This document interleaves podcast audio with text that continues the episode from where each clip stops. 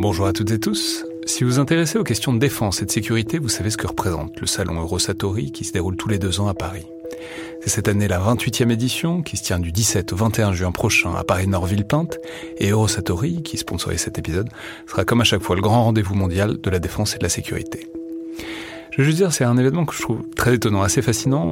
J'y suis allé pour la première fois il y a deux ans pour l'édition 2022.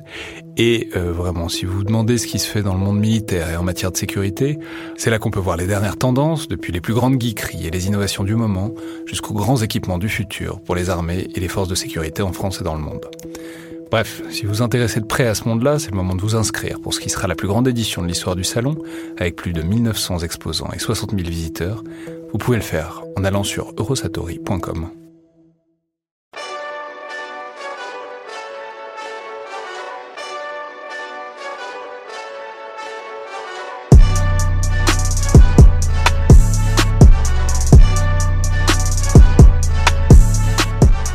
Bonjour à toutes et tous et bienvenue dans le Collimateur, le podcast de l'Institut de recherche stratégique de l'école militaire, l'IRSEM, consacré aux questions de défense et aux conflits armés.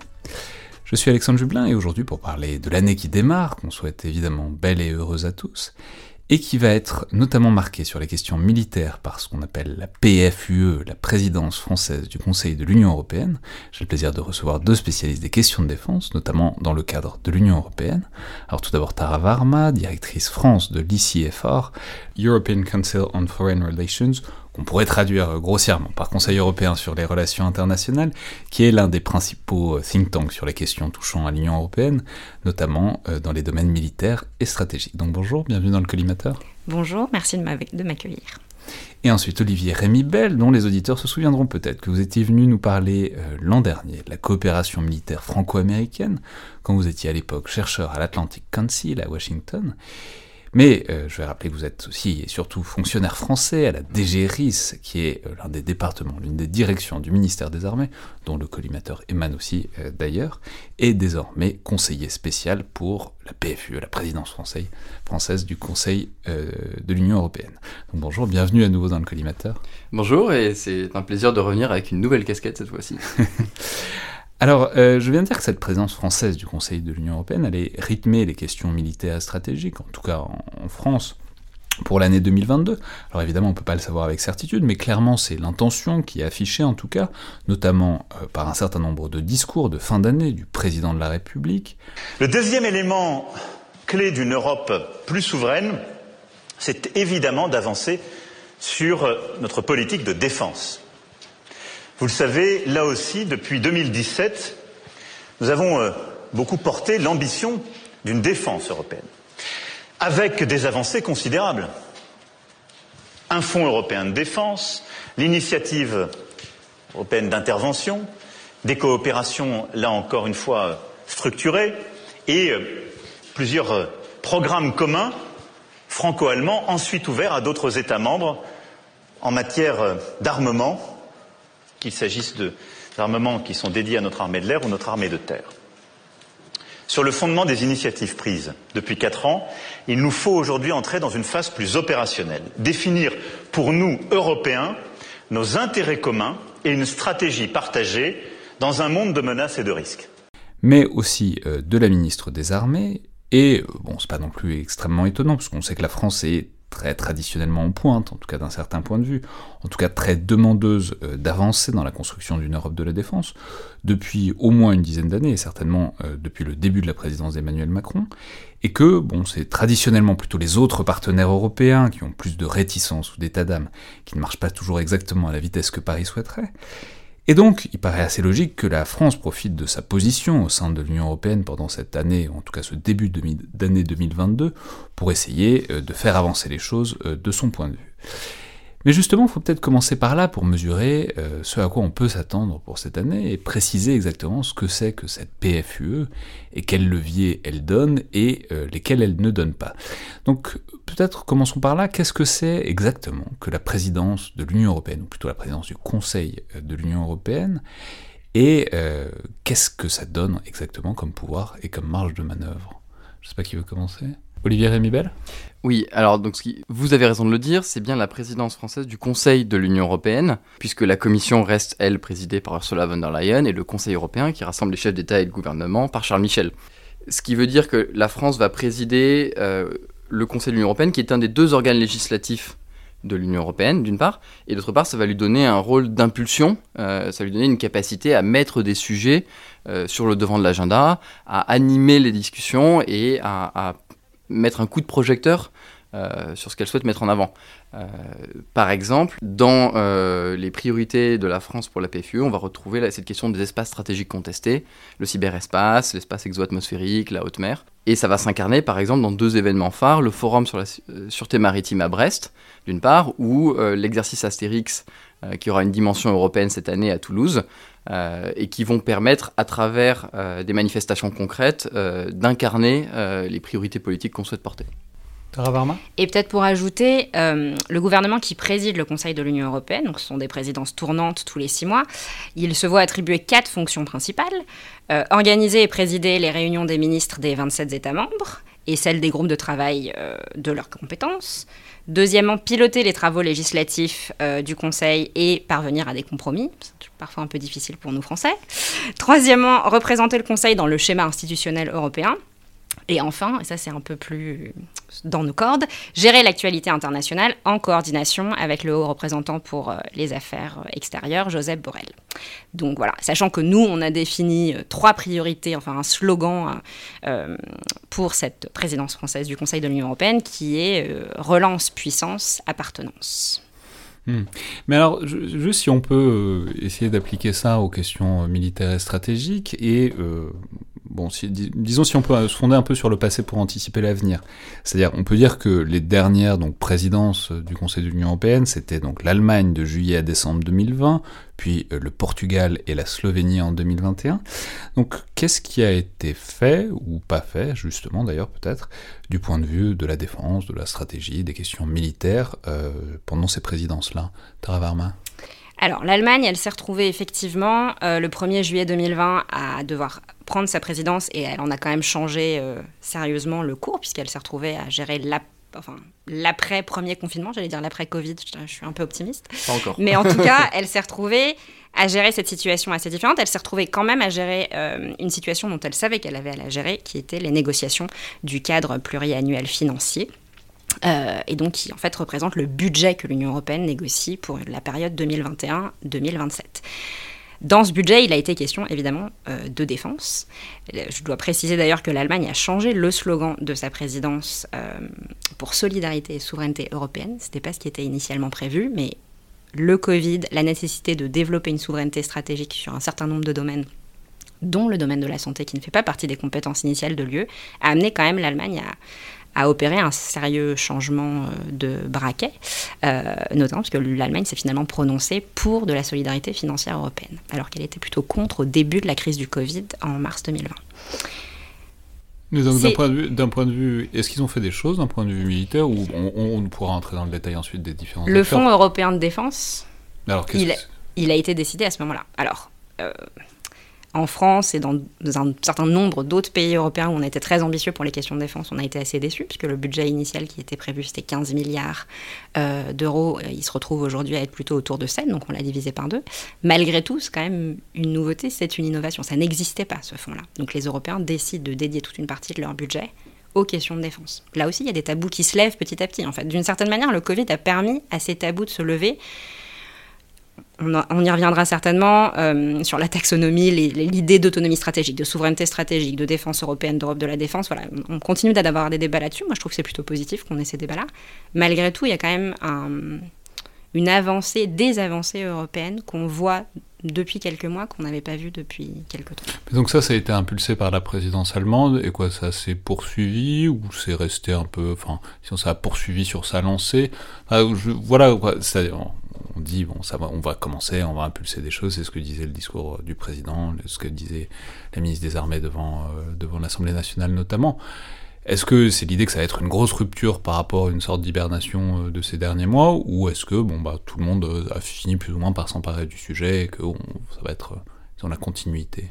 Olivier Rémibel. Ce qu'il faut voir, c'est replacer cette présidence française de l'Union européenne dans un temps plus long euh, on constate depuis en gros 2016-2017 qu'on a, euh, on est entré un peu dans une nouvelle phase en matière d'Europe de la défense. On a connu différentes phases d'approfondissement à la fin des années 90, début des années 2000, avec euh, la déclaration de Saint-Malo, avec l'objectif d'Helsinki et ainsi de suite. On a eu une autre phase avec la mise en place du service européen d'action extérieure. Et, en fait, 2016-2017, on entre euh, dans un nouveau moment de basculement avec le lancement de la coopération structurée permanente, le Fonds européen de défense dont, on vient de parler, qui est vraiment une rupture euh, idéologique, puisque pour la première fois, de l'argent de l'Union européenne va venir financer l'industrie de défense. C'est un pas qui était impensable on a une dizaine d'années. La facilité européenne de paix... Pour autant, on y reviendra, mais les trucs dont vous parliez, euh, Saint-Malo, Helsinki, alors Helsinki, on en reparlera, mais c'était des objectifs incroyables. C'était déjà des objectifs de faire des espèces d'armées européennes, enfin en tout cas de, de forces européennes d'intervention.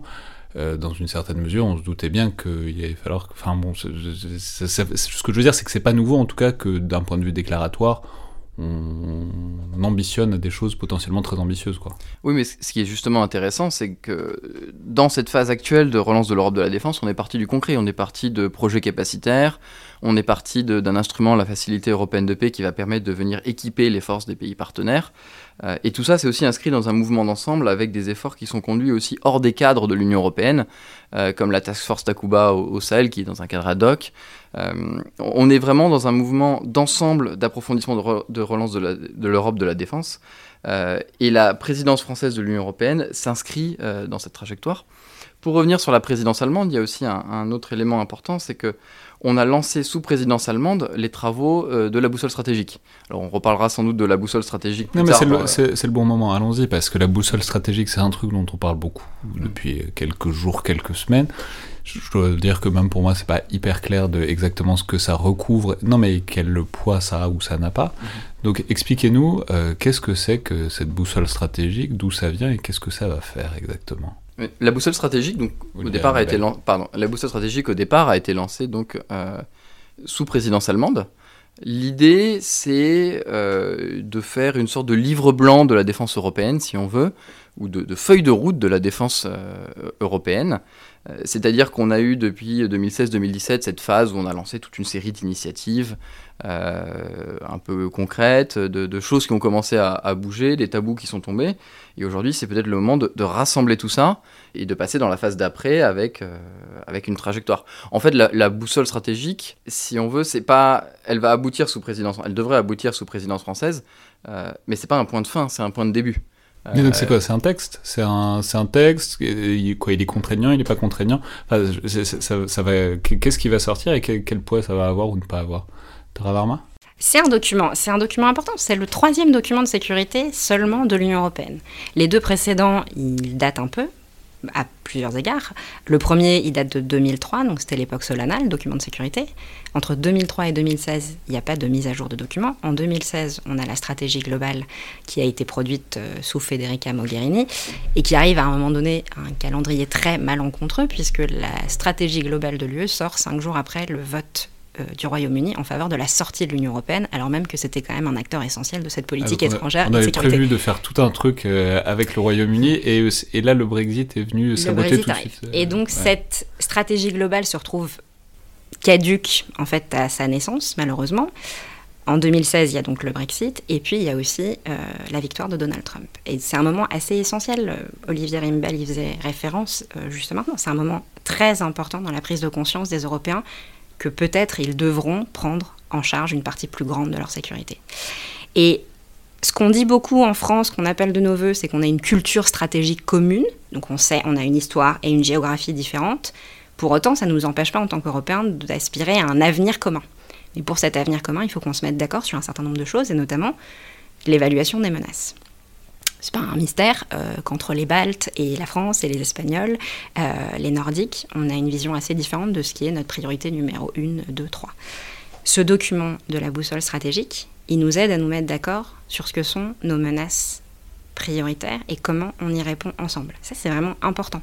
Et donc pour l'instant, donc il y a eu un certain nombre de, euh, de, versions de ce document qui ont fuité dans la presse, dont on a beaucoup parlé. Joseph Borrell, le représentant européen, il, est assez présent pour faire la promotion de, ce livre blanc de la défense européenne, et effectivement qui est censé aboutir sous présidence française, c'est une de nos priorités. Dans les versions qu'on a vues récemment, les deux menaces euh, qui sont identifiées sont la Russie et la Chine, qui sont des menaces très différentes évidemment pour l'Union européenne, mais je pense que c'est assez essentiel parce que c'est un socle sur lequel tous les 27 États membres peuvent se mettre d'accord. Et cette avancée-là, c'est pas un document qui va tout permettre, mais c'est effectivement ce que disait Olivier Remibel, c'est un début. On n'est jamais arrivé à ce stade-là, de se dire on est d'accord tous sur le fait que nos priorités en tant qu'Européens ensemble, c'est de faire face à ces menaces. Donc c'est quand même une sacrée avancée, moi je trouve. Hmm. Et, et, effectivement, et, et Tarvama a, raison de repartir de la stratégie globale de 2003 et de 2016. On a ces trois temps justement qui vont scander l'Europe de la défense.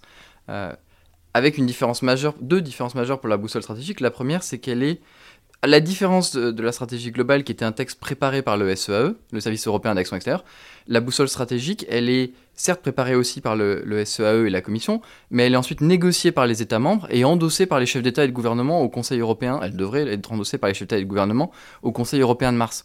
C'est-à-dire qu'on a un document qui fait l'objet d'une appropriation politique par les États membres. Et, ça, ça change fondamentalement la nature du document d'une part. D'autre part, c'est un document qui est beaucoup plus précis. On est au-delà de l'analyse des menaces, on a également en fait dedans toute une série d'actions avec des dates, des échéances en face, avec un mécanisme de suivi qui va remonter au Conseil européen.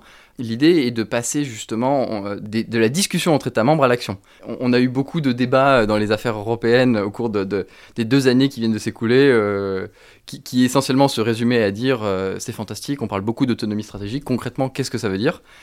Et la boussole, c'est une tentative d'apporter une première réponse en disant ça peut vouloir dire ça, ça, ça et ça.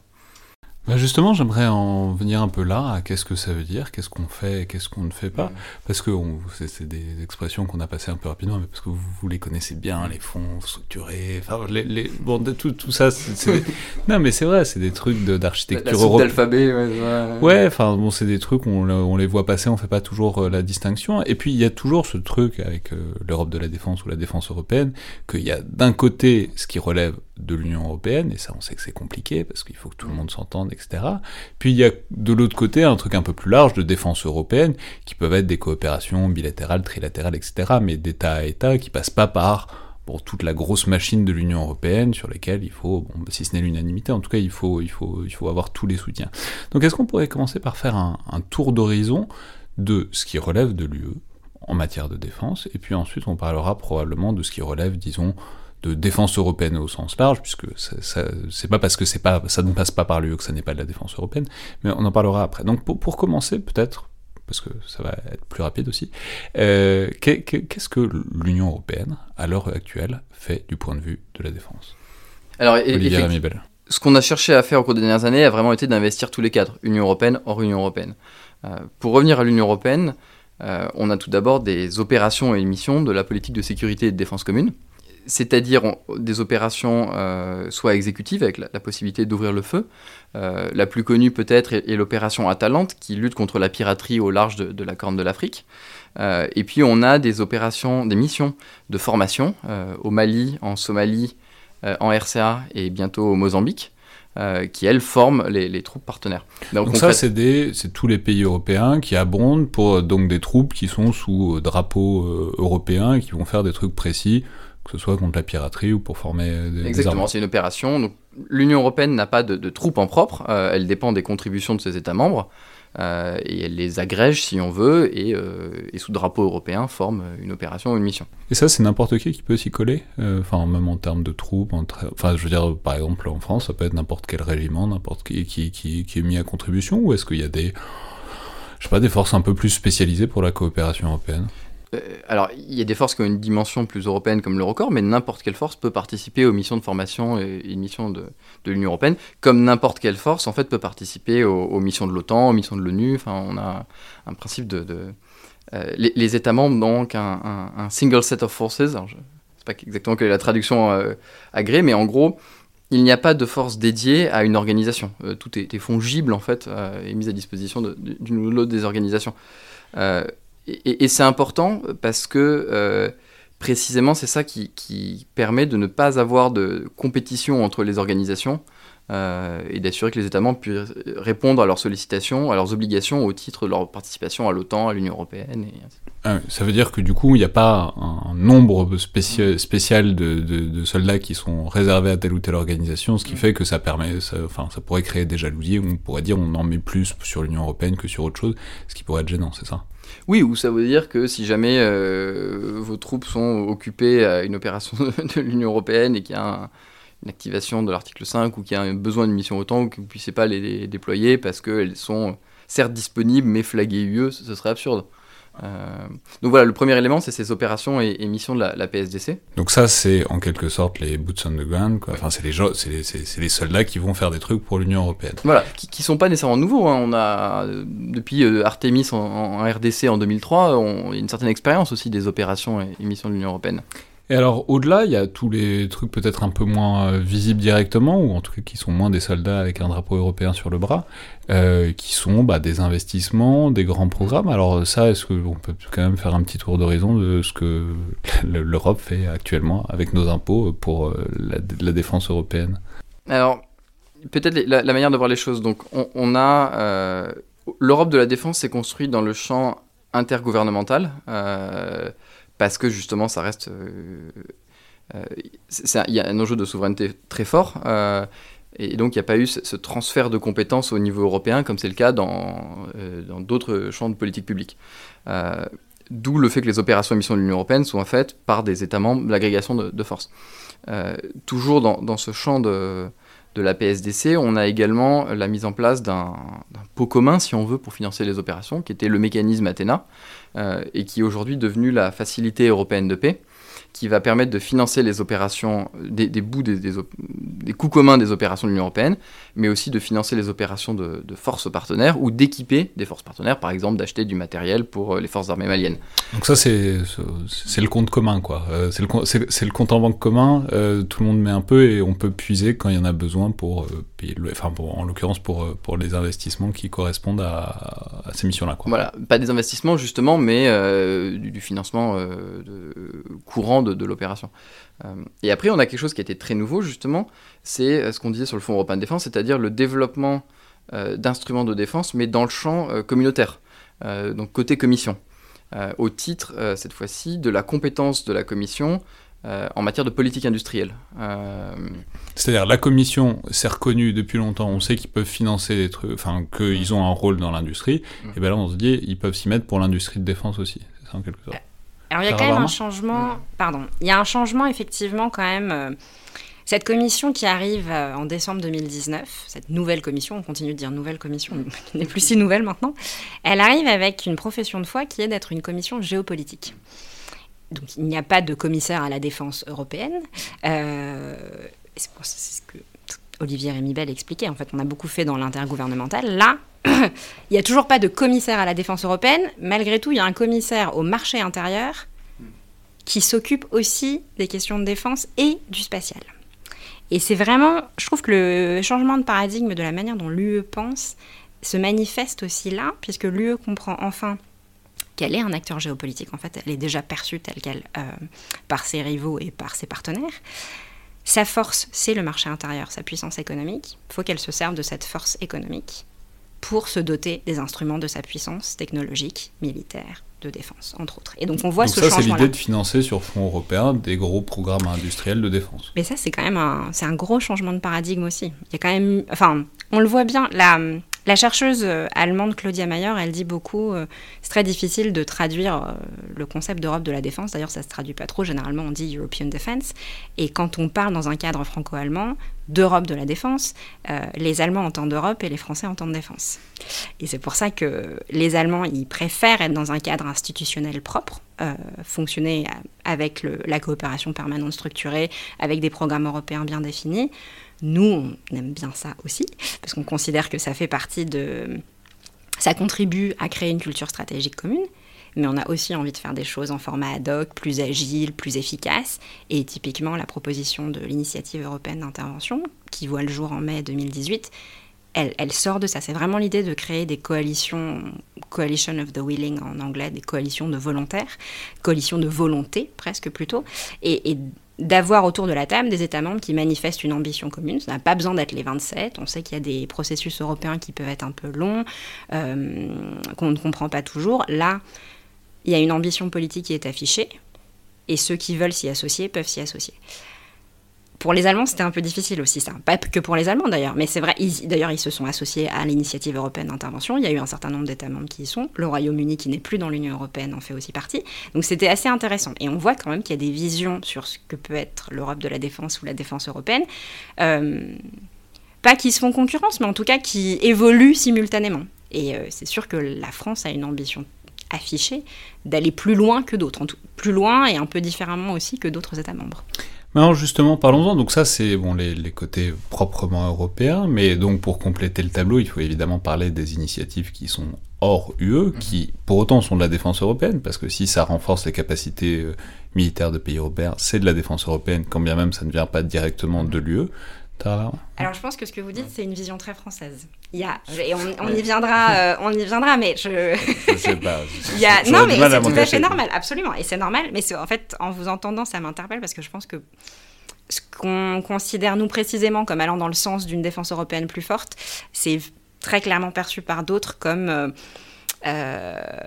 mettant des coups de poignard dans l'alliance transatlantique. Mais non, mais pas. Euh, alors, on va revenir dessus parce que c'est évidemment les, obstacles dont, on reparlera, mais simplement en disant, bah voilà, il y a plein de trucs qui se passent aussi hors de l'Europe. Si on reste sur les programmes industriels, bah voilà, on sait que les gros programmes industriels de défense pour la France aujourd'hui, ils sont européens, mais euh, c'est euh, le SCAF, donc euh, l'avion du futur, enfin l'avion de combat du futur, c'est le FGCS, donc le, le, char de combat du futur, c'est l'Eurodrone, donc un drone du futur. Tout ça, c'est que des trucs qui relèvent pas de l'UE. C'est des choses qui sont faites entre pays européens, mais pas dans le cadre de l'UE. Donc, et je sais que, enfin, dans chacun des dossiers que je viens de mentionner rapidement, il y a des problèmes sans, même ajouter ce lieu. Donc qu'est-ce qu'on peut dire peut-être, parce que ça pose la question, disons, de l'articulation des deux, comment est-ce qu'on peut faire coexister? Bah, On essaye de développer un chantier UE, et en même temps il y a des chantiers bilatéraux, trilatéraux, quadrilatéraux, tout ce qu'on veut, qui existent à côté, mais comment est-ce qu'on fait, comment est-ce qu'on réussit à faire entrer les deux en synergie, si tant est que ce soit possible? Olivier Avimel Mais en fait, euh, ce que vous dites est, très intéressant parce que justement, euh, ce souci euh, qu'on a eu au cours des dernières années euh, a été d'investir tous les formats. Euh, côté Union européenne, le Fonds européen de défense, la coopération structurée permanente, donc qui était un, ce cadre politique qui a été lancé pour cristalliser la volonté des États membres autour d'un certain nombre de projets.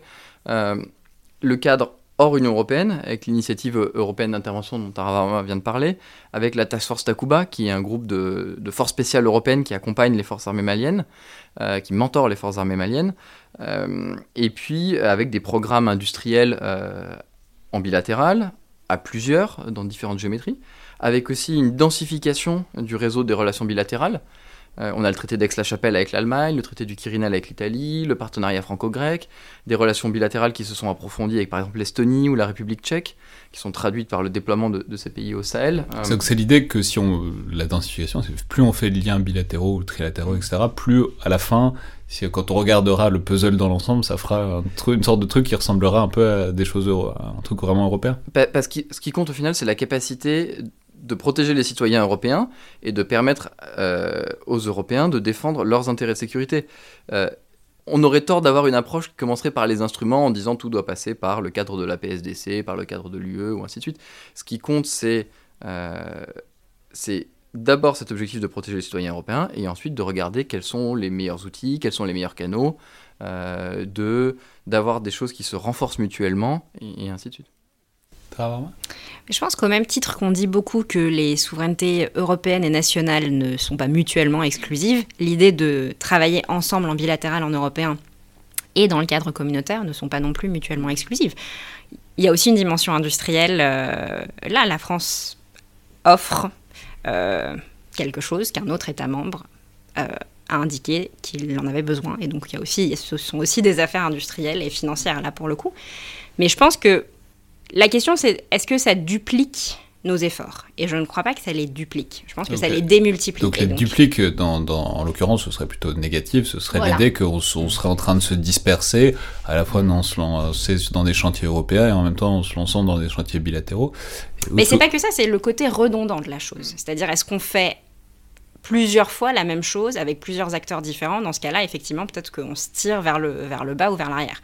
Là, l'idée, c'est on se renforce mutuellement en tant qu'Européens d'un point de vue bilatéral et multilatéral. Je pense que c'est ça aussi qui est important parce que euh, l'Union européenne aujourd'hui ne produit pas euh, le char d'assaut du futur ni l'avion de combat du futur. Donc, en revanche, il y a des États membres de l'Union européenne qui sont en train de le faire ensemble. Je ne crois pas que ce soit négatif vraiment. Et il vaut mieux qu'ils avancent ensemble, c'est assez nécessaire. Tous ces États membres ont manifesté l'envie de le faire. Donc, à ce niveau-là, bah, et peut-être qu'on y reviendra, il y a par ailleurs des tensions dans la mise en œuvre de, de ces grands projets industriels. C'est pas non plus absurde qu'il y ait des tensions euh, quand la France et l'Allemagne construisent ensemble l'avion du avec euh, l'Espagne bien sûr l'avion du combat du futur. C'est quand même on revient de loin en fait quand on pense au début du XXe siècle. Donc euh, c'est pas étonnant. Hmm. Olivier Mubel Oui, et, justement, je trouve ce qui, ce qui illustre bien en fait cette complémentarité entre les efforts industriels nationaux, ou bilatéraux, multibilatéraux, et, et l'Union européenne, c'est la mécanique du Fonds européen de défense.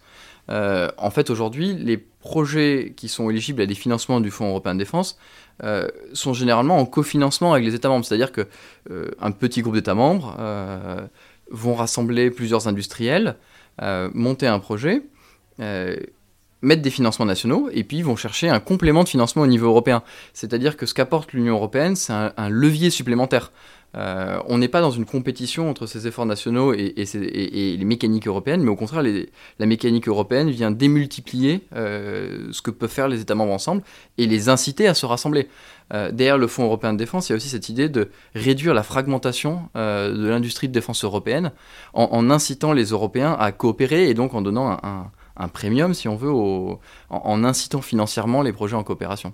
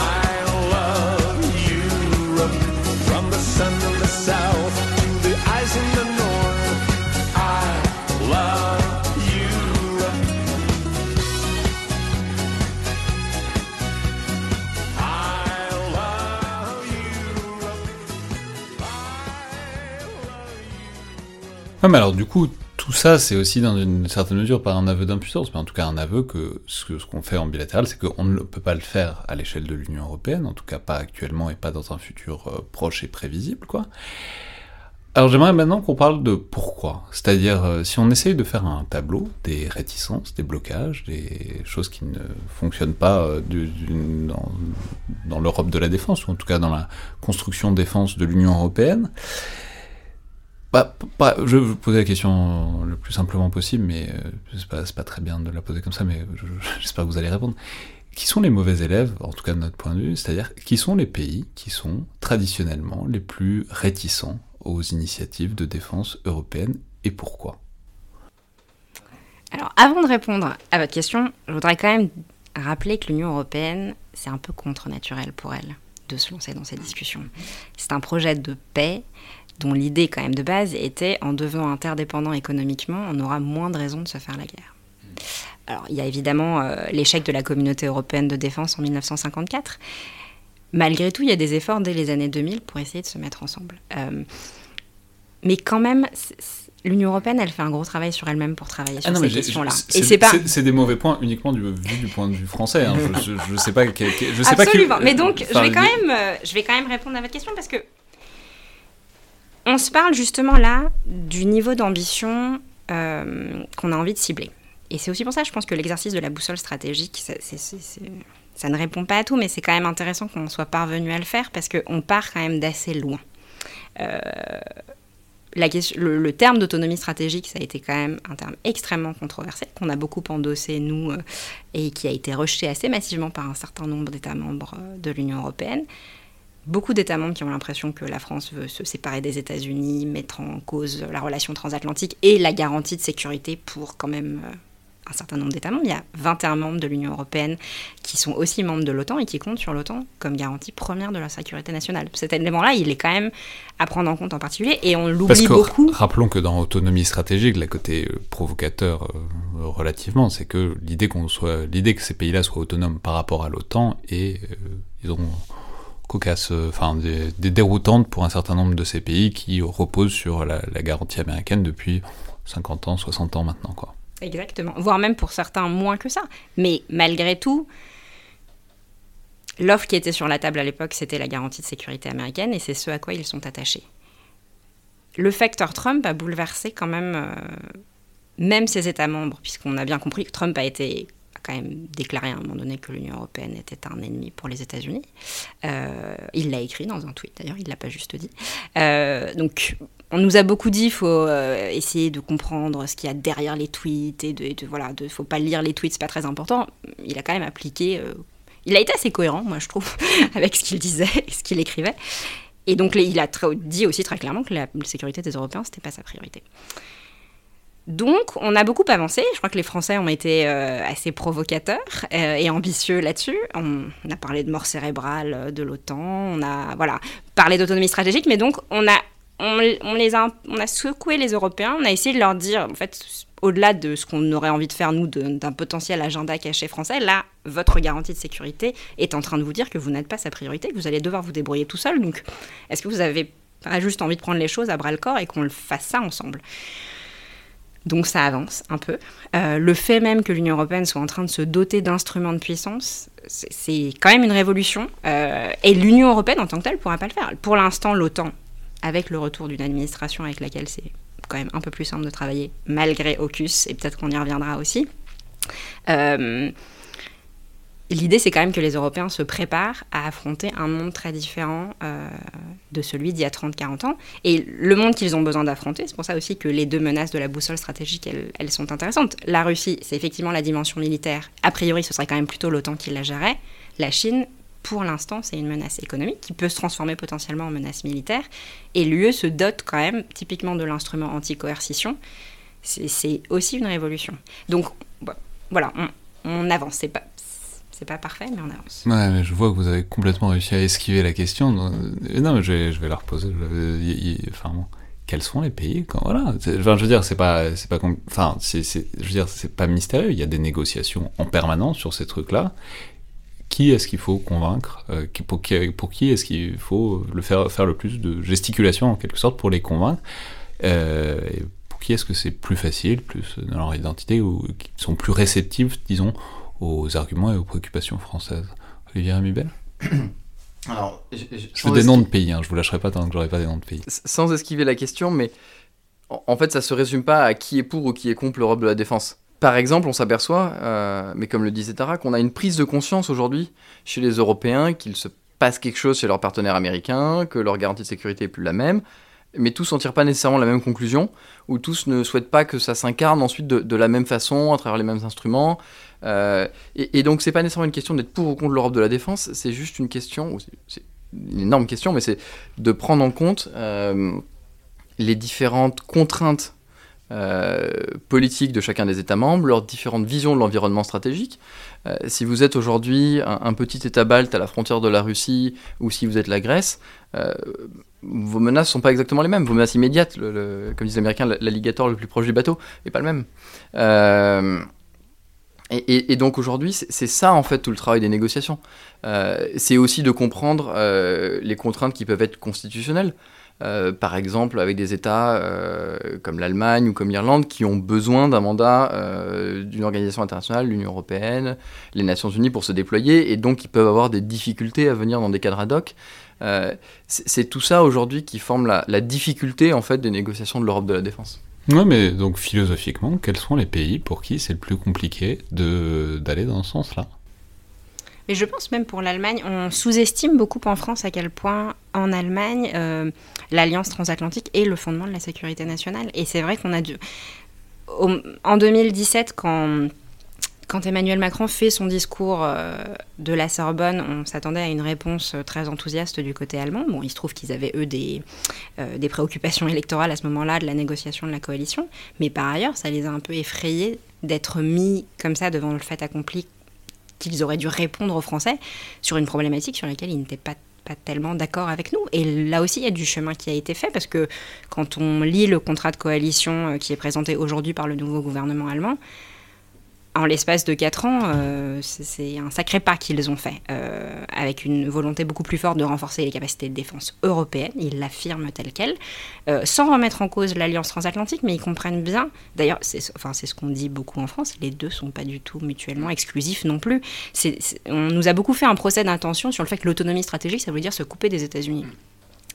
Et c'est intéressant parce que moi je suis quand même souvent dans des formats avec des Européens, où je me retrouve quand même beaucoup à leur dire que la France, en fait, est un des pays un des États membres de l'UE qui coopère le plus avec les États-Unis, qui a une coopération de sécurité et militaire qui est les plus, la plus avancée sur les questions de renseignement aussi. Donc ça m'étonne toujours, enfin bon, de mon point de vue, ça m'étonne toujours. Et eux nous soupçonnent toujours beaucoup de vouloir faire ça. Je crois pas que les Français du tout aient envie de faire ça. Et, ce qu'on dit beaucoup, c'est les deux sont complémentaires. On va voir les, sur les, pays baltes qui étaient très opposés à ces questions-là. Ils ont changé très un opposés à la construction de la défense européenne? Oui, parce que pour eux, ça voulait forcément dire que c'était de la duplication avec ce que faisait l'OTAN, alors même qu'effectivement on se dit, bah non, s'il y a des choses qui proviennent de l'OTAN, il n'y a pas tellement de raison de les faire dans un cadre européen non plus. Ce qu'il faudrait faire là, en cadre européen, c'est ce que l'OTAN ne fait pas.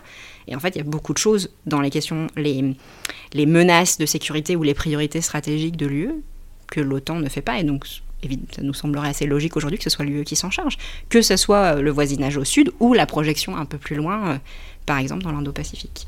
Donc, si je comprends bien, mais bon, c'est ce qui se dessine depuis tout à l'heure. Les pays qui sont le plus opposés à la construction, enfin, le plus réticents, disons, à l'avancée euh, de ces projets-là, c'est les pays dont l'alliance, euh, chez qui l'alliance atlantique est la plus constitutive, disons, de leur identité, euh, de leur culture stratégique, disons. Mais je pense que les États-Unis ne nous ont pas non plus beaucoup aidés dans ce débat parce qu'on nous dit aussi beaucoup aux États-Unis, mais alors l'autonomie stratégique c'est quoi euh, C'est compliqué. Nous on voit pas du tout l'Union européenne comme un acteur de sécurité et de défense. Donc là-dessus aussi, à vrai dire, en l'espace de quelques mois, les discussions ont changé. Euh, en janvier doit se tenir le premier Conseil euh, Union européenne-États-Unis sur les, questions de sécurité et de défense. C'est la première fois. Effectivement, en fait, en dehors de l'OTAN, il n'y avait juste, en fait, on, s'en est rendu compte sous l'administration Trump, en dehors de l'OTAN, il n'y a pas de format euh, formel dans lequel les Européens et les Américains peuvent discuter de questions bilatérales. Alors qu'il y a des questions de sécurité au-delà des questions militaires qui touchent la relation transatlantique, qui sont assez essentielles, on l'a vu. Et en fait, quand, le, quand les canaux de communication traditionnels euh, étaient fermés, on s'est rendu compte que c'était assez problématique de ne pas pouvoir aller ailleurs. Et au fur et à mesure, les choses avancent. Le Conseil euh, sur la, le commerce et la technologie s'est tenu euh, entre l'Union européenne et les États-Unis s'est tenu pour la première fois aussi euh, cet automne. Sur les questions de sécurité et de défense, c'est formalisé. Alors c'est formalisé parce qu'il y a eu la crise AUKUS et que on a beaucoup poussé à Paris pour que ça ait lieu. Mais ça, c'est aussi un vrai changement.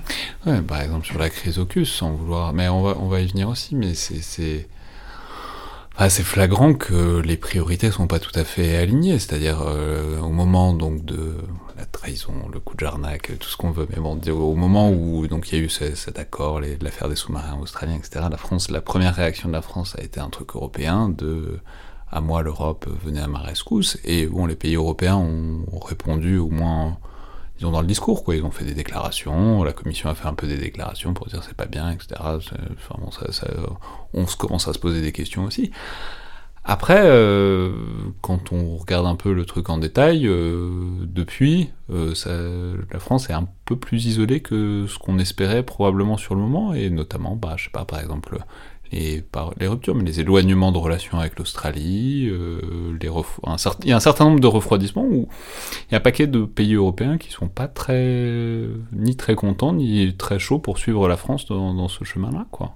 Vous ouais. dire, Oui, euh, Sur les, relations avec mais juste un point pour rebondir, ce dialogue de sécurité et de défense entre les États-Unis et l'Union européenne est, vraiment intéressant parce qu'il consacre en fait toute l'évolution de l'Union européenne depuis 2016-2017, euh, depuis ce, tournant en fait où euh, on commence à avoir du financement euh, de, côté commission pour la défense, on commence à, avoir une transformation en fait culturelle de l'Union européenne et, faire, en sorte que les États-Unis ouvre un dialogue avec l'Union européenne sur ces questions de défense, c'est reconnaître que finalement aujourd'hui l'Union européenne est en passe de devenir un acteur pertinent sur les questions de défense. Et ça c'est vraiment nouveau. C'est-à-dire qu'on a eu un changement idéologique qui au sein de l'Union européenne qui s'est traduit par des nouveaux instruments et qui est aujourd'hui reconnu par un acteur extérieur.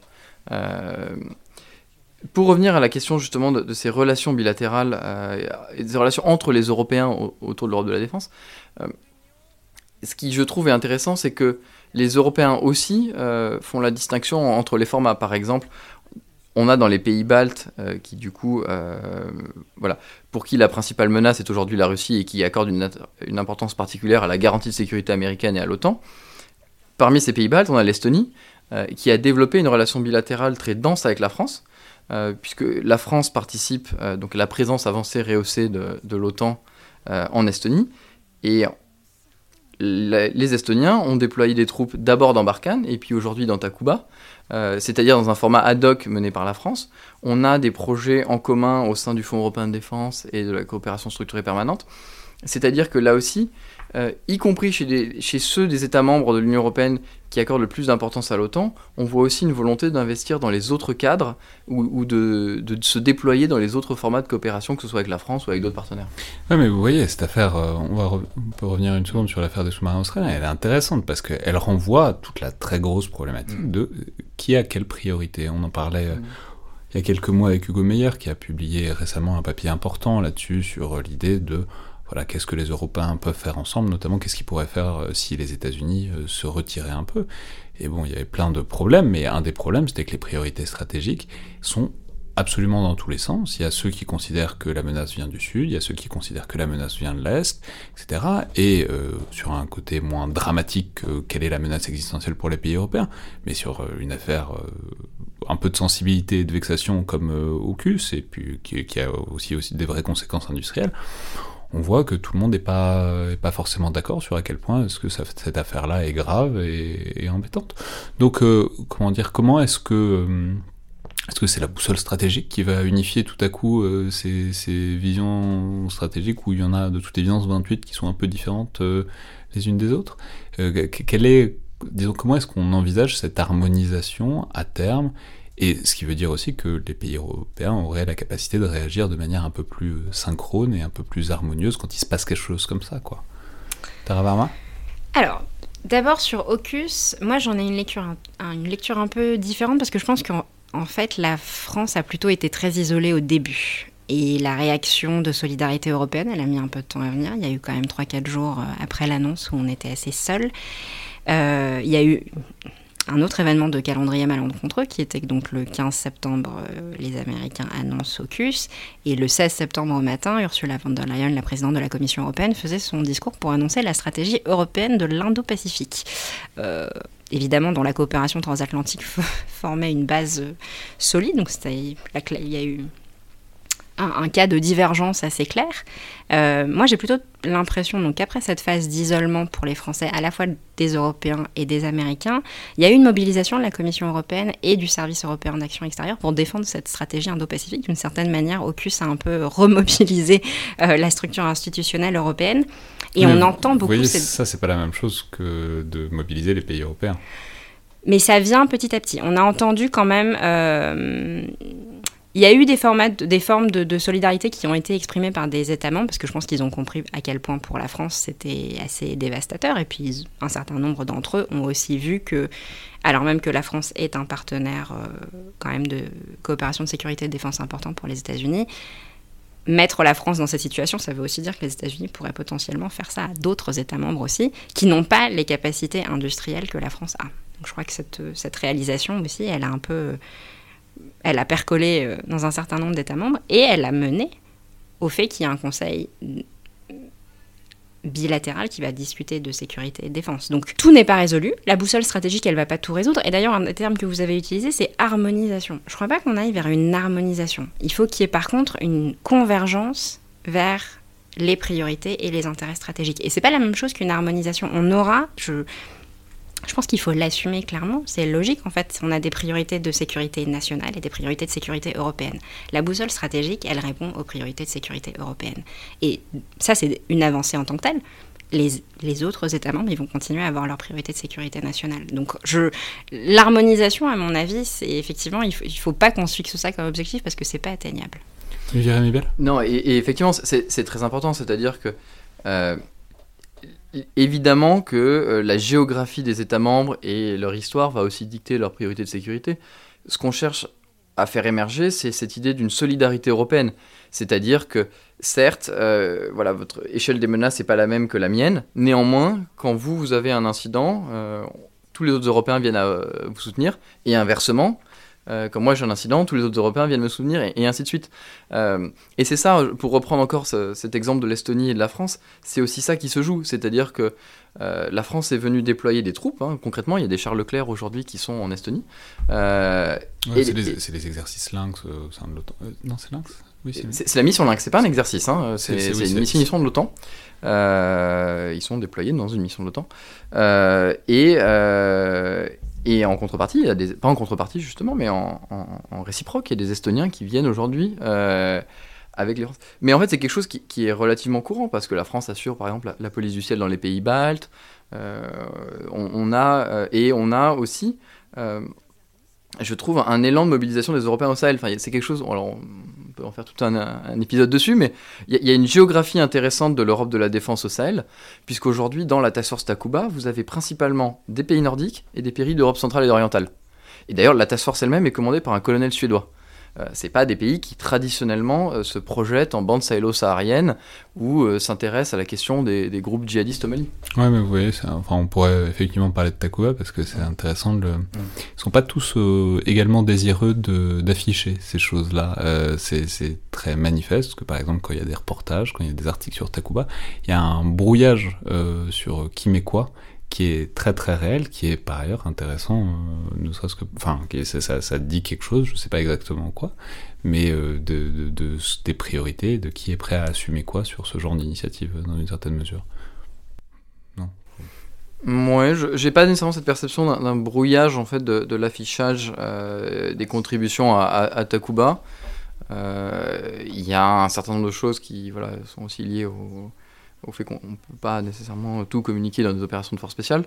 Euh, on a aussi des calendriers politiques qui évoluent dans des tempos différents chez les États membres, donc ils sont parfois difficiles à, synchroniser, ce qui peut parfois aussi donner l'impression d'un euh, flottement sur la comptabilité du nombre de partenaires. Euh, mais on a aujourd'hui on a des partenaires qui s'affichent avec nous. On a par exemple eu, c'était au printemps dernier, je crois, la, ministre des Armées qui était allée au Sahel justement avec son homologue estonien, son homologue tchèque. On a ou la République tchèque par exemple, euh, qui avait du coup candidaté pour prendre le poste d'envoyé spécial de l'Union européenne euh, pour, la, pour le Sahel, qui s'est reporté volontaire pour prendre le commandement de la mission de formation de l'Union européenne, qui est en train de faire du Sahel une de ses priorités, alors que ce n'est pas exactement son environnement stratégique immédiat. Et peut-être pour ajouter, on a appris récemment que la Lituanie allait aussi rejoindre Takuba, mm. et je trouve que ça c'est un exemple assez intéressant de la manière dont l'Union européenne se projette comme acteur géopolitique. La Lituanie, elle fait face euh, à des menaces de coercition économique, et d'ailleurs pas que des menaces, de la mise en œuvre de menaces par la Chine de coercition économique très forte. Et je pense que c'est pas anodin que dans ce contexte qui est très dur économiquement pour eux, ils annoncent qu'ils vont aussi faire partie de Takuba. On voit bien que là, tout à coup, l'Union européenne qui fonctionnait vraiment en silo, il y avait euh, la direction euh, sur le commerce, la direction sur le marché intérieur, etc., tout très séparé sur le développement international soudain se dit, ok, en fait, non, si la Chine est en train de menacer un État membre économiquement, elle l'a fait d'ailleurs avec la Suède avant, mais c'est vrai que la pression que reçoit là la Lituanie et la euh, espèce de mise en spectacle de cette coercition de la part du gouvernement chinois fait que les Lituaniens se disent, on a aussi besoin, en fait, qu'il y a un... Alors c'est pas un soutien militaire, parce qu'en fait là c'est la Lituanie qui va, elle, contribuer à une opération européenne, mais les deux sont liés. Et le fait que les deux arrivent en même temps montre aussi que l'Union européenne, petit à petit, évolue et commence à assumer un peu les instruments de cette puissance. Et, et, ce qui est justement intéressant dans, cet élargissement du champ, c'est que la boussole stratégique, c'est pas une boussole sur la PSDC.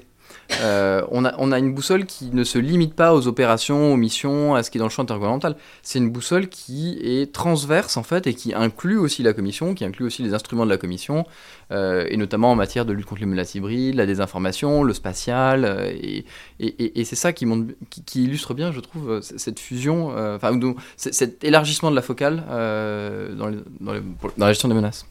Alors peut-être pour parler, effectivement, un des, un des points de contention sur la boussole, c'est la création de euh, cette capacité autonome européenne euh, de déploiement rapide.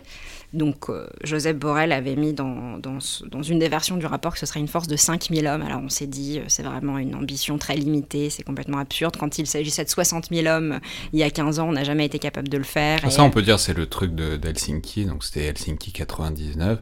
C'était, il fallait déployer un corps d'armée un corps d'armée, c'est autre chose, quoi. C'est, mm. c'est, c'est pas Mais parce que il y a, d'ailleurs un papier intéressant dans le Rubicon, donc le, nouveau média en ligne, notamment piloté par l'IRSAM, qui, qui disait ça, qui disait mais c'est, quoi la crise qu'on résout avec 5000 hommes? Enfin, si, si, on, si on dit que l'Union Européenne fait une force pour résoudre une crise, quelle crise vous résolvez avec 5000 hommes? Bah, il n'y en a pas beaucoup, hein, parce que 5000 hommes, ça fait, au total, ça fait vraiment peu de soldats sur le terrain, quoi. Et donc ça, c'est un peu, c'est un des éléments qui est beaucoup contesté aujourd'hui sur la boussole parce qu'effectivement, on nous dit, euh, ok, très bien, il y a des avancées, mais concrètement, qu'est-ce que ça signifie? Concrètement, c'est quoi la défense européenne? Ce sera boots on the ground. Euh, et là-dessus, effectivement, on a le sentiment que l'ambition européenne, elle s'est euh, sérieusement amoindrie. Mais c'est parce qu'en fait, la défense européenne, en tout cas la sécurité européenne, elle s'entend dans un champ beaucoup plus large, je pense maintenant. Et je crois que c'est pas si grave que pour l'instant ce soit que 5000 hommes, parce qu'on sait aussi que les États membres ils sont capables de déployer des forces nationales si le besoin s'en fait sentir. Par ailleurs, l'OTAN existe toujours. En fait, c'est aussi ça qui est important à dire. Non, mais je, je crois qu'il faut qu'on soit cohérent nous aussi avec notre discours. Donc, euh, si on est clair sur le fait qu'on n'a pas envie de dupliquer, on ne va pas refaire l'OTAN au niveau de l'Union européenne. Oui. Et effectivement, l'idée n'est pas de refaire l'OTAN, euh, et, pour la France, l'OTAN reste aussi euh, la pierre angulaire de sa défense collective. Sur ça, il n'y a, pas de doute. Euh, sur la force de 5000 hommes, pour le coup, je suis en désaccord, justement, où 60 000 hommes, le problème avec un, objectif à 60 000 hommes, c'est qu'il est, démesuré peut-être pas le terme, mais ça ne sert à rien de planifier pour quelque chose qui est beaucoup trop haut, inatteignable et qui restera sur le papier il vaut mieux avoir une force de 5000 hommes, qui n'est pas une force euh, si petite que ça. On a fait Serval dans des effectifs similaires, euh, qui permet de résoudre des crises euh, dans la proximité de l'Union européenne, d'intervenir dans des globalement sur le flanc sud. Mais surtout, ce qui est important, c'est que cette capacité d'entrée, euh, de, pardon, cette capacité justement de, déploiement rapide, l'idée n'est pas de créer une force qui soit euh, parquée quelque part en train d'attendre un éventuel déploiement qui arrivera peut-être ou peut-être pas. Euh, l'idée, c'est surtout que travailler à une capacité, le terme capacité, le glissement sémantique de force vers capacité est important, travailler à une capacité, c'est réfléchir à ce qu'il faudrait pour la déployer. Et donc, c'est réfléchir à autour de scénarios, c'est réfléchir autour de besoins capacitaires, en disant pour déployer une force de 5000 hommes, c'est-à-dire pour euh, faire de la gestion de crise dans un environnement semi-permissif, qu'est-ce qu'il nous faut? Il nous faut euh, du transport stratégique, il nous faut de l'ISR, donc des drones, et ainsi de suite. Qu'est-ce qui nous manque? Euh, Et donc aussi injecter ça dans le processus capacitaire pardon, de l'Union Européenne. il nous manque aussi une flexibilisation des... Pardon, une flexibilisation des mécanismes de prise de décision. et c'est en fait d'avoir cette capacité de déploiement rapide, l'idée est plutôt d'en faire une sorte euh, d'étoile polaire qui va guider toute une série de travaux qui mettra les Européens en capacité de déployer une telle force. Oui, mais l'idée, c'est pas de la parquer quelque part. L'idée, c'est qu'elle s'entraîne. Euh, techniquement parce que on peut faire Serval euh, avec des effectifs réduits parce que c'est des effectifs qui s'entraînent ensemble toute l'année mm. et c'est ça le problème et c'est aussi une partie importante de l'article du Hugo Meyer qui disait que en ce qui concerne pas ce qu'on appelle le C2, donc euh, le command and control, c'est-à-dire le, comment est-ce qu'on coordonne une force, comment est-ce qu'on la fait agir bien, bah, tout est dépendant de l'OTAN. Euh, c'est les États-Unis qui fournissent ce truc-là actuellement à tous les pays européens si les pays européens veulent faire, un truc ensemble. Donc, ce que, ce que je veux dire, c'est que c'est pas, je veux dire, ça, ne peut pas être qu'un édifice intellectuel de on pourrait mettre des soldats et ils se mettraient à, ils se mettraient à être efficaces ensemble. S'ils s'entraînent pas ensemble, ils seront pas efficaces ensemble. Et ça, c'est assez imparable, quoi. Mais, mais, justement, c'est exactement ça. Il nous faut euh, si on veut déployer, si les Européens veulent déployer une force de 5000 hommes, ça commence par avoir les mécanismes de C2 appropriés, avoir les mécanismes de prise de décision et ainsi de suite. Commencer par dire on va créer une force, c'est finalement c'est mettre la charrue avant les bœufs, c'est-à-dire c'est de la création de la force, c'est l'aboutissement en fait euh, de tout ce processus on aura mis en place des capacités de commandement, on se sera doté à titre national euh, des, euh, des, capacités critiques, euh, transport aérien et ainsi de suite. Et, tout ça pris ensemble permettra de créer une force. plutôt que de commencer en disant on va faire une sorte de, de nouveau battle group européen qui va attendre le temps qu'on mette en place des mécanismes de ces deux. Et alors, pour terminer, et en quelque sorte donner des, objectifs, enfin surtout pour euh, essayer d'appréhender, parce que c'est un des problèmes de tout ce qui touche à l'Union européenne, c'est que c'est pas toujours très visible, c'est pas toujours très euh, palpable. Euh, qu'est-ce, à votre avis, à quoi est-ce qu'on verra qu'elle sera réussie cette PFUE du point de vue de la défense européenne? Parce que il y a plein de trucs dont on parle qui vont, je veux dire, ça va vite, hein, c'est six mois. Euh, à l'été c'est fini. Euh, et les programmes de défense, c'est pas à l'échelle de six mois, que ce soit des programmes capacitaires ou même des, forces réelles. Donc à votre avis, l'un et l'autre, à quoi est-ce qu'on peut mesurer, si tant est qu'on pourra le mesurer, euh, peut-être vous me direz on pourra le mesurer dans cinq ans, mais à quoi est-ce qu'on peut, qu'on pourra voir que euh, les objectifs de cette PFUE concrètement à l'été ou dans un futur proche en matière de défense et de sécurité auront été réussis Je sais pas, Taravama? Bah, je pense l'adoption déjà de la boussole stratégique, c'est une première priorité. Alors là, vraiment très concrète, puisque le reste, ça va être de la mise en œuvre. parce que c'est pas, pas donné. Parce que, quand je disais, je préparais cette émission, ça, paraissait, ça paraissait tamponné, validé, double tamponné pour tout le monde, que ce serait en mars. Mais ce que vous nous dites, c'est que c'est pas si évident que ça non plus. Bah, a priori, enfin, je, je, je, I don't want to jinx it, mais a priori, c'est si c'est prévu pour ça, mais c'est en fait, il y a quand même encore des discussions euh, qui sont en cours. Je pense que c'était aussi pas étonnant, c'était pas si surprenant finalement que la, qu'il y ait plusieurs versions de la boussole stratégique qui circulent. Elle a quand même, elle s'est retrouvée dans la presse. C'était, je me suis retrouvée avec une, dans une discussion avec le représentant permanent polonais à l'OTAN qui était une discussion ouverte en ligne, et puis on parle de la boussole stratégique, puis tout à coup il me dit, mais attendez, euh, pour moi c'est un document secret, euh, la boussole stratégique, pourquoi est-ce qu'on est en train de parler de ça maintenant C'est très déconcertant d'avoir des, des, conversations ouvertes où les gens me disent, oui, page 29 de la boussole, j'ai lu ça, et oui, pardon, je vous rappelle que c'est un document qui n'est pas public. qui n'est pas censé être public. mais on espère que ce sera adopté, donc je pense que c'est déjà, en fait pour moi ça c'est une première réussite. En réalité, le fait même qu'on puisse espérer que la boussole stratégique, dont les travaux ont été initiés donc il y a un an et demi maintenant sous présidence allemande, que ça aboutit sous présidence française. C'était un objectif politique franco-allemand qui avait été déterminé à l'époque, donc ça aussi c'est important de le rappeler, qu'on est capable de se fixer des objectifs qui sont euh, plus ou moins long terme et d'y parvenir, donc j'espère que ça marchera.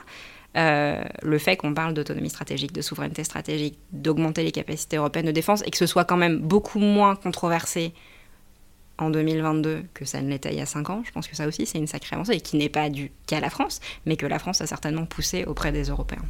Oui, euh, j'y pense euh, sur ces histoires de fuite de la boussole stratégique. C'est intéressant par ailleurs de ce que ça dit de ce que c'est de coopérer à plein de pays et d'acteurs différents et de voilà bah, plus on multiplie les acteurs et plus il y a des fuites et c'est normal c'est toujours comme ça mais sur les questions de défense et de sécurité bah, ça montre qu'il y a un savoir-faire, en tout cas de l'hermétisme, qui n'est pas encore tout à fait là, en tout cas. Alors, moi, je prendrais les choses un peu euh, à l'envers. Je trouve que c'est quand même une force de l'Union européenne. Euh, d'être capable d'avoir ces discussions en format plus ou moins ouvert. Il y a des choses qui fuitent, effectivement, mais dans un contexte euh, géopolitique où on voit quand même une montée des régimes autoritaires un peu partout, où ça devient de plus en plus compliqué, alors sans même parler de nos rivaux géopolitiques, même avec certains partenaires par moment, euh, c'est très lent. Parfois, on a l'impression que c'est la montagne qui accouche d'une souris. Mais quand même, c'est la seule entité politique au monde qui fait ça et qui continue de le faire dans plein de formats différents, qui parfois, euh, à nous, citoyens lambda, nous semblent un peu incompréhensibles, mais quand même qui, euh, par moment, avec de la volonté politique, aboutissent à quelque chose. C'est important de le rappeler. Peut-être que c'est pas aussi sécurisé que ça devrait l'être, mais je trouve qu'il y a quelque chose qui nécessite d'être dit pour euh, le fait d'avoir un débat démocratique ouvert. Oui, ce que dit Tara est très important, c'est-à-dire que la, boussole stratégique, c'est pas uniquement un document qu'on fait en chambre, voilà, parce que ça nous fait plaisir, les geeks de l'Union européenne, de euh, faire des objectifs et des plannings. Euh, c'est aussi un signal politique, euh, y compris vers les citoyens européens, de dire voilà les ambitions qu'on souhaite porter pour l'Union européenne en matière de défense.